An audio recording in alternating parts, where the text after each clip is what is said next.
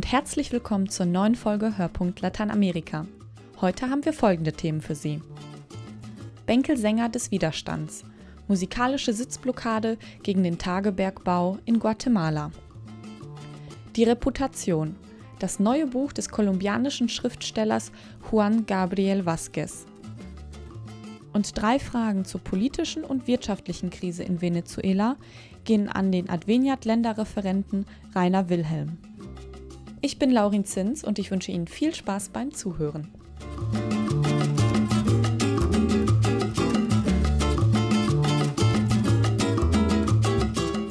In La Puya in Guatemala leisten Bauern und Indigene seit vier Jahren mit einer friedlichen Sitzblockade Widerstand.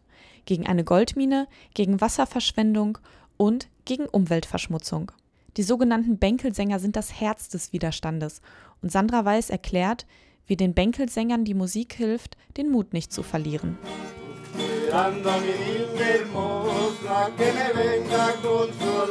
Mit Musizieren vertreiben sich die Bauern die Zeit während ihrer Mahnwache vor dem Eingang zur Mine La Puya in Guatemala. In behelfsmäßigen Bretterbuden an der staubigen Wegkreuzung sitzen sie schon seit vier Jahren, überwacht von einem Dutzend Polizisten. Tag und Nacht wechseln sich Einwohner der beiden Ortschaften San José del Golfo und San Pedro Ayampuc hier ab. La Puya ist als das erste friedliche Widerstandscamp gegen ein Bergbauprojekt in die Geschichte Guatemalas eingegangen. Die Bauern protestieren gegen Goldabbau durch kanadische, amerikanische und guatemaltekische Investoren, wie Antonio Reyes erzählt. Nosotros nos enteramos wir haben durch einen Zeitungsartikel erfahren, dass sie hier 56.000 Tonnen Gold schürfen wollen im Tagebergbau. Es war schwierig, an mehr Informationen zu kommen, aber wir haben die Namen der Betreiber herausgefunden und uns dann mit anderen vom Bergbau Betroffenen und mit Umweltorganisationen getroffen. Sie haben uns erzählt, welche Folgen solche Projekte haben. Kriminalisierung des sozialen Protestes, Verleumdung, Repression, Mord, Verschmutzung des Wassers durch Sedimente und Chemikalien.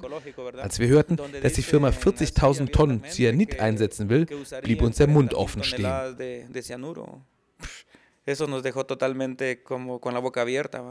Reyes ist Umweltberater des katholischen Ordens der Anbeterinnen des Blutes Christi, die den Widerstand unterstützen. Die Missionarinnen haben in der Region ein Netz von Gesundheitsposten aufgebaut und wissen um die prekäre Situation. Die Hälfte der Kinder sind unterernährt, 60 Prozent der Familien leben unterhalb der Armutsgrenze. Die meisten bauen Mais und Bohnen an, die beiden Grundnahrungsmittel Guatemalas. Doch Wasser ist knapp und die Goldmine könnte es ihnen abgraben und den Boden vergiften, wie Bäuerin Rosa Sandoval befürchtet.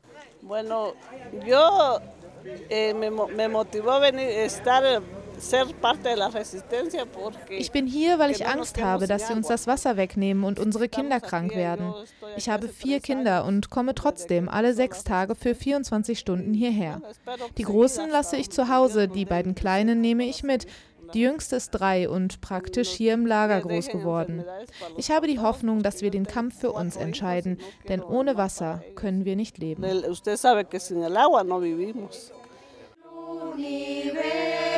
Universo, la creación, siempre dirán, obra de amor, du verás en mí. La Puya ist so etwas wie eine Außenstelle der beiden Dörfer geworden. Hier finden Messen statt und mittags werden über dem offenen Feuer meist Tortillas gebacken, Hausaufgaben gemacht und dabei über Politik diskutiert.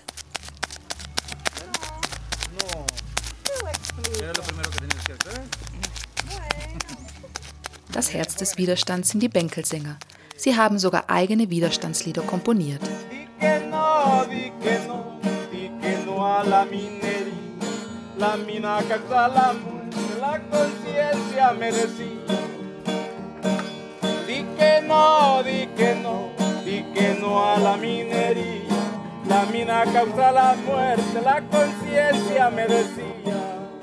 Sag Nein zur Mine, sie bringt den Tod, sagte mir mein Gewissen.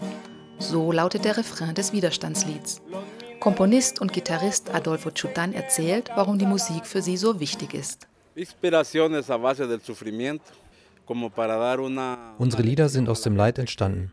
Sie sind eine Lektion für diejenigen, denen nicht bewusst ist, was hier auf dem Spiel steht. Wir kämpfen nicht nur für uns und unsere Kinder, sondern für alle. Die Musik tröstet uns dabei, verkürzt uns die Zeit und schenkt uns Augenblicke des Glücks. Umweltberater Reyes zufolge ist La Puya symptomatisch für das Vorgehen von Politikern und Firmen in Guatemala. Hay que poner un límite a las injusticias que pasan en Guatemala. Digamos, esta, este tipo de proyectos no viene a ser más Ich bin davon überzeugt, dass wir solche Projekte stoppen müssen. Sie bringen nur Zerstörung und noch mehr Armut. Minen machen den Boden unfruchtbar und zwingen die Bauern dazu, auszuwandern. Das zerstört die Gemeinschaften, schafft Konflikte, bringt mehr Armut und Kriminalität. Den Regierenden ist das egal, aber wir sind davon direkt betroffen. Sie haben uns brutal attackiert, die Streitkräfte auf uns gehetzt, obwohl wir von unserem legitimen, in der Verfassung verbürgten Recht auf friedlichen Widerstand Gebrauch gemacht haben. Aber die Regierung denkt nur an Profit und hat Gesetze zum Wohl der Unternehmen gemacht han hecho leyes y ahí leyes totalmente a favor de las empresas. ¿va? Die Geschichte von La Puya ist ein Auf und Ab. Zweimal schon wurde das Camp gewaltsam geräumt, doch die Bauern kamen immer wieder, selbst nachdem die Mine ihre Arbeit aufnahm. Im Mai hat das Verfassungsgericht die Betriebslizenz vorübergehend suspendiert, bis eine Volksbefragung stattfindet. Es ist ein Teilerfolg für die Widerständler, doch sie klagen auch, dass die Mine einfach weitermacht. Deshalb halten sie ihr Camp aufrecht und Adolfo und die Bänkelsänger singen sich weiter Mut zu.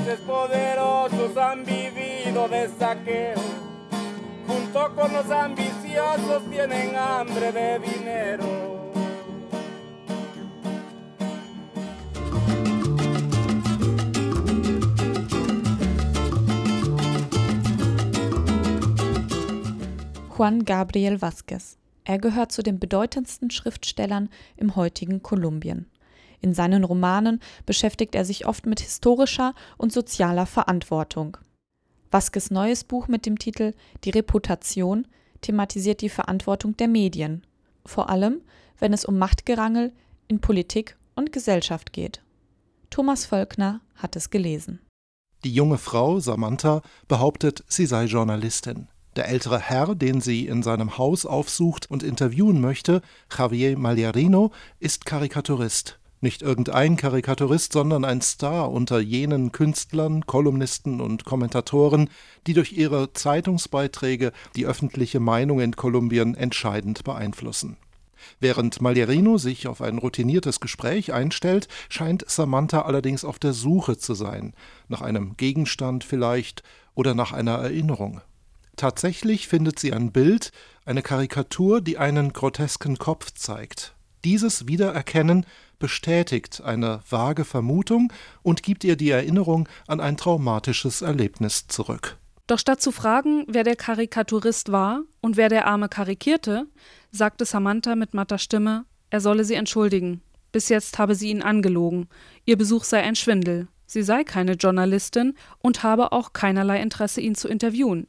Sie sei keine Bewunderin, habe zu dieser Lüge greifen müssen, um in dieses Haus zu gelangen, es zu besichtigen und darin den seltsamen Kopf zu suchen, den sie ein einziges Mal zuvor gesehen hatte, vor vielen Jahren, als sie ein kleines Mädchen gewesen war und ihr Leben aus Gewissheiten bestand, als sie ein kleines Mädchen gewesen war und noch das ganze Leben vor sich hatte. Samantha war seinerzeit die Freundin von Maliarinos Tochter. Die Mädchen hatten während einer Hauseinweihungsfeier Alkohol genascht und schliefen in einem Nebenzimmer. Aus diesem Zimmer trat möglicherweise einer der Gäste heraus, ein konservativer Politiker namens Cuellar, den der Karikaturist Mallarino in seinen Zeichnungen des Öfteren angegriffen hatte. Als man sah, dass Samanthas Slip heruntergezogen war, überschlugen sich die Ereignisse. Cuellar wurde beschuldigt, die Mädchen misshandelt zu haben. Der Politiker stritt natürlich alles ab, und letztendlich konnte niemand genau sagen, was geschehen war. Javier Malherino jedoch schuf Tatsachen. Tatsachen gespeist aus Vermutungen und Anklagen. Er zeichnete eine Karikatur und unterschrieb sie mit dem verfremdeten Bibelzitat Lasset die Mädchen zu mir kommen. Damit war Coelhas Reputation als ehrenwerter Bürger, als Familienmensch und Politiker untergraben. Er selbst oder jemand aus Coelhas Umfeld wandte sich mit einem Brief an Malherino, aber der wollte seine Verantwortung nicht anerkennen. Im Gegenteil, der Zeichner reagierte machtbewusst und selbstgefällig. Die Tatsache, dass der Brief praktisch anonym war und in Schwülstigkeit und falscher Eleganz den anonymen Drohbriefen glich, nur ohne Großbuchstaben und Fehler, bekräftigte für Maljarino auf vage, unerklärliche, vielleicht abergläubische Weise die Gültigkeit der Zeichnung und dessen, was die Zeichnung andeutete. Was die Zeichnung andeutete. Sie behauptete nichts und klagte nicht an, dachte Maljarino. Sie war wie ein Flüstern auf einer Versammlung, wie ein Blick aus dem Augenwinkel, ein Finger, der sich im privaten Kreis hebt, ohne dass die Öffentlichkeit es merkt. Juan Gabriel Vázquez arbeitet in seiner Heimat Kolumbien selbst als Zeitungskolumnist. So dürfte er wissen, wovon er schreibt, wenn er in seinem kurzen, sprachlich eher nüchternen, dabei äußerst präzisen Roman Die Reputation die Verantwortung von Medienleuten in einer äußerst schnell erregbaren Gesellschaft verhandelt. Maljarino nutzt sein künstlerisches Talent und seinen medialen Einfluss, um einen anderen, Coelia, zu vernichten und sich dann auf eine moralische Überlegenheit zurückzuziehen. Hinzu kommt noch ein weiteres Motiv im Roman, das der mangelhaften Zuverlässigkeit von Erinnerung. Samantha weiß nicht, was ihr damals angetan wurde, beziehungsweise ob ihr überhaupt etwas geschehen ist. Maljarino kann derweil nicht genau sagen, was alles zwischen der Veröffentlichung seiner Karikatur und dem späteren Selbstmord des Politikers Coelia geschehen ist.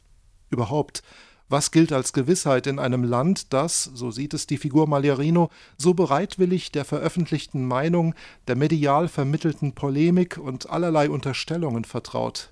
Spannend für Lateinamerika-Fans, wenn Juan Gabriel Vázquez eine Romanstelle, in der sein Protagonist dem Opfer Coelia nachspürt, für eine ebenso plastische wie fundamentale Kritik an der Medienöffentlichkeit in Kolumbien nutzt. Den Mann hatte das Vergessen verschluckt. Im Grunde nicht überraschend in einem Land, das an Amnesie litt und besessen von der Gegenwart war. In einem narzisstischen Land, in dem nicht einmal die Toten ihre Toten begraben können. Das Vergessen war das einzig Demokratische in Kolumbien. Es bedeckte alle, die Guten wie die Schlechten, die Mörder wie die Helden. In diesem Moment arbeiteten in ganz Kolumbien Leute eifrig daran, gewisse Dinge vergessen zu machen. Kleine oder große Verbrechen, Unterschlagungen, heimtückische Lügen, und Maljarino wettete, dass ausnahmslos alle Erfolg dabei haben würden. Fazit: Ein Roman mit Gedanken, die einen schlauen Essay zieren könnten mit kritischen Formulierungen, die man sich in einem guten Leitartikel wünscht, und in den zwischenmenschlichen Verwicklungen der auftretenden Figuren mit Wendungen, wie sie in einer spritzigen Zeitungskolumne stehen.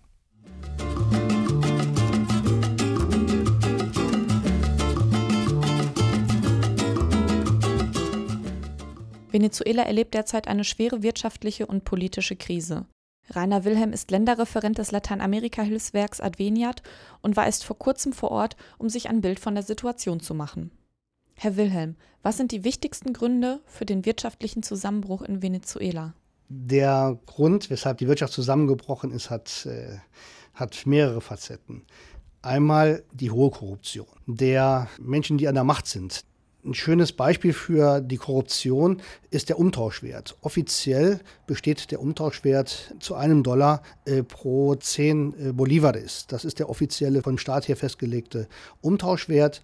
Inoffiziell auf dem Schwarzmarkt bekommt man aber für einen Dollar über 1000 Bolivares, sodass also, wenn man ausländische Währungen besitzt, unheimlich schnell sehr reich werden kann. Und da sind also Tor und Tür der Korruption geöffnet. Ein ganz großes Problem ist der Ölpreisverfall. Als die Sozialprogramme, die von Staatswegen eingeführt worden sind, um die arme Bevölkerung zu stärken, die sind alle sehr teuer geworden und sind auch später unbezahlbar geworden. Die Lage in Venezuela ist wirklich brenzlig. Die Leute hungern, dursten, die Sozialprogramme werden nicht finanziert und die medizinische Versorgung ist eingeschränkt. Wie kann Maduro seine Position überhaupt noch halten? Was ganz klar ist, Maduro wird nicht zu halten sein. Es geht um die Frage eines Neubaus einer Nation.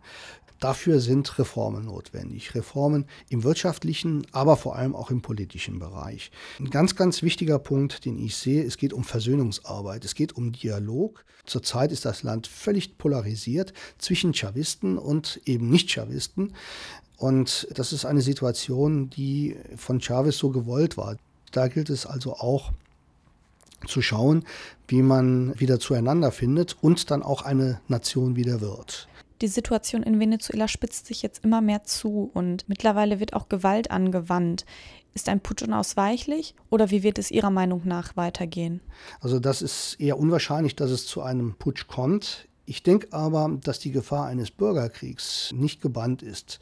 In dem Land sind etwa 5 Millionen Waffen die teilweise durch Chavez damals unter das Volk gebracht worden sind, denn er hatte immer Angst vor einer ausländischen Intervention und äh, hat deswegen vorgesorgt. Vielen Dank, Herr Wilhelm, für diesen kurzen und knappen Einblick in die momentane Situation in Venezuela. Vielen Dank an Sie fürs Zuhören und an Sandra Weiß und Thomas Völkner für Ihre Mitarbeit. Bis zum nächsten Mal.